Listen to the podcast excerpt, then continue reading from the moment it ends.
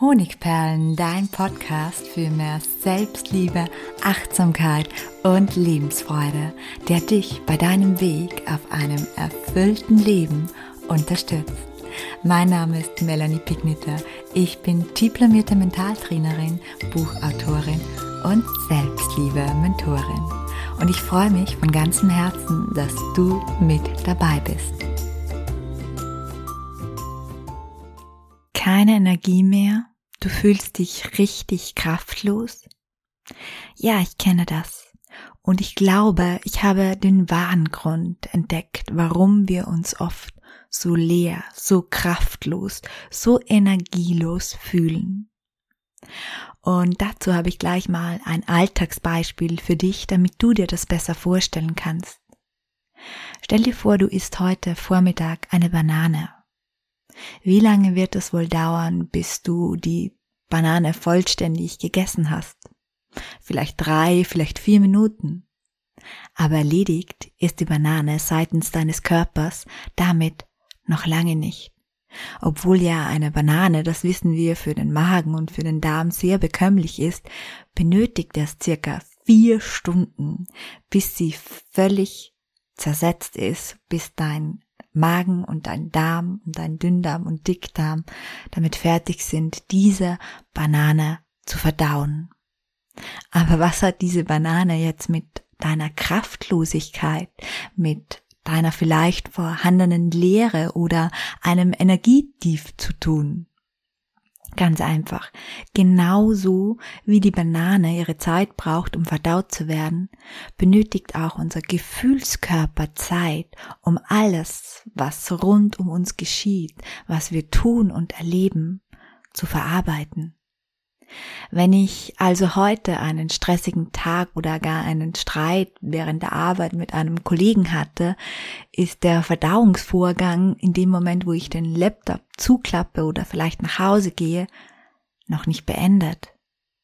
Ebenso verhält es sich mit dem Alltag zu Hause, der ja oft so voller Multitasking ist, der uns so viel Multitasking abverlangt und mit all den Erlebnissen, mit den Gesprächen und vor allem mit den Informationen, die wir gerade in jetzigen Zeiten ständig via TV, via Social Media, via Online Nachrichten aufnehmen. Nichts davon haben wir fertig verarbeitet, bloß weil wir den Akt des Lesens von Nachrichten oder des Zuklappens vom PC oder des sich ins Bett legen nach dem ganzen Haushalt, nichts von dem haben wir abgeschlossen, nur weil wir den Akt vollenden.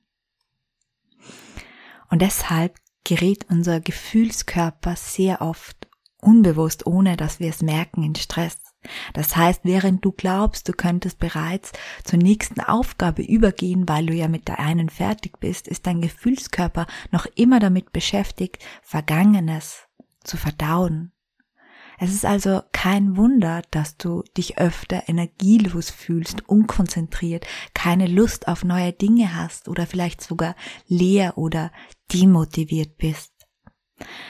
Es ist dir, solange der Verdauungsprozess noch stattfindet, nämlich einfach nicht möglich, dass du dich 100% einer neuen Sache widmest. Und genau diese 100% braucht es oft, damit wir in den vollen Genuss kommen, damit wir wirklich Begeisterung spüren, damit wir echte Freude spüren.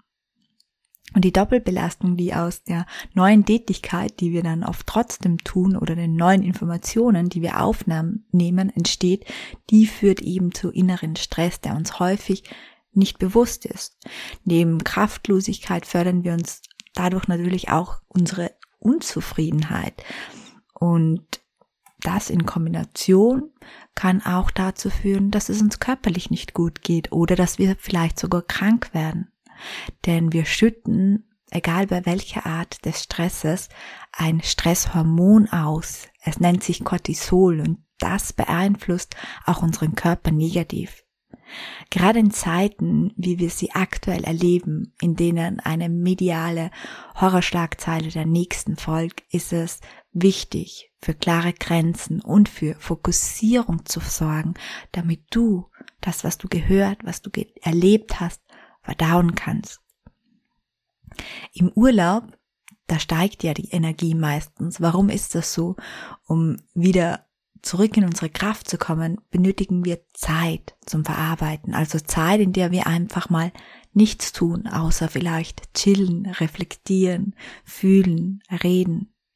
Genau deshalb boomt ja auch Meditation so und genau deshalb fühlen wir uns im Urlaub immer so ausgeglichen. Da nämlich nehmen wir uns die Zeit zum Verdauen fast immer. Aber Meditieren oder Urlaub, das sind nicht die einzigen Lösungen. Es gibt weitere Möglichkeiten, wie du dir deine Energie und deine Kraft zurückholen kannst. Da die meisten von uns keine Profis im Nichtstun sind, habe ich da drei Werkzeuge mitgebracht, die ich dir jetzt erklären werde und die dabei helfen, das Erfahrene zu verarbeiten und wieder zurück in deine Kraft zu kommen. Der erste Impuls ist darüber reden. Ich habe es neulich gelesen, dass für rund 80 Prozent der Menschen über etwas sprechen extrem entspannend ist. Das ist nur ein Zusatzeffekt, um Gefühle und Erfahrungen, egal ob negativer oder positiver Natur, zu verarbeiten, ist ein Gespräch mit einem vertrauten Menschen wirklich sehr hilfreich. Warum? Beim Reden reflektieren wir meist das Erlebte. Wir können unseren Gefühlen Ausdruck verleihen. Wir schaffen auf eine Art und Weise auch Ordnung in unserem Kopf. Wir lassen los, weil wir die Erfahrung mit jemandem teilen. Und womöglich bekommen wir auch neue Perspektiven oder Gedankenwege aufgezeigt. All das hilft beim Verdauen. Wichtig ist natürlich dabei, dass es sich beim Gegenüber um eine Person handelt, die sich wahrlich für dich, für deine Gefühle, für dein Wohlbefinden interessiert. Außerdem sollte ein gutes, tiefes Gespräch nie zwischen Tür und Angel stattfinden oder auf einer Party oder auch im Beisein von Kleinkindern, weil diese einfach in der Regel die Aufmerksamkeit abziehen. Wenn du diese Möglichkeit wählst, um zu verdauen und innerlich freier zu werden, ist es also wichtig, dass du deinen Gesprächspartner vorab um die entsprechende Aufmerksamkeit und Atmosphäre bittest oder dass du direkt zum Profi, zu einem Therapeuten, zu einem Gesprächspartner, der das professionell und beruflich macht, geht. Die zweite Möglichkeit ist das Aufschreiben. Man muss kein Autor sein oder auch kein Tagebuchliebhaber, um die Kraft des Schreibens für sich zu nutzen. Die Gehirnforschung weiß, dass jeder beklemmende Gedanke im Schnitt 25 Mal durch unseren Kopf kreist, bevor er zur Ruhe kommt. Wenn wir denselben Gedanken allerdings aufschreiben, so begnügt sich der Gedanke im Schnitt mit zweimal Kreisen. Das bedeutet, das Aufschreiben hilft uns beim Loslassen. Um das Schreiben dafür zu nutzen, Erlebtes und Erfahrenes zu verdauen, legst du dir am besten ein kleines Büchlein an, in das du zum Beispiel abends vor dem Schlafengehen alles hineinschreibst, was noch durch deinen Kopf und durch deinen Gefühlskörper schwirrt. Stell dir dabei vor, wie du es durch das Aufschreiben abgibst und anschließend frei in den Schlaf fallen kannst. Du kannst diese schriftliche Reflexionsrunde aber natürlich genauso morgens oder untertags einlegen.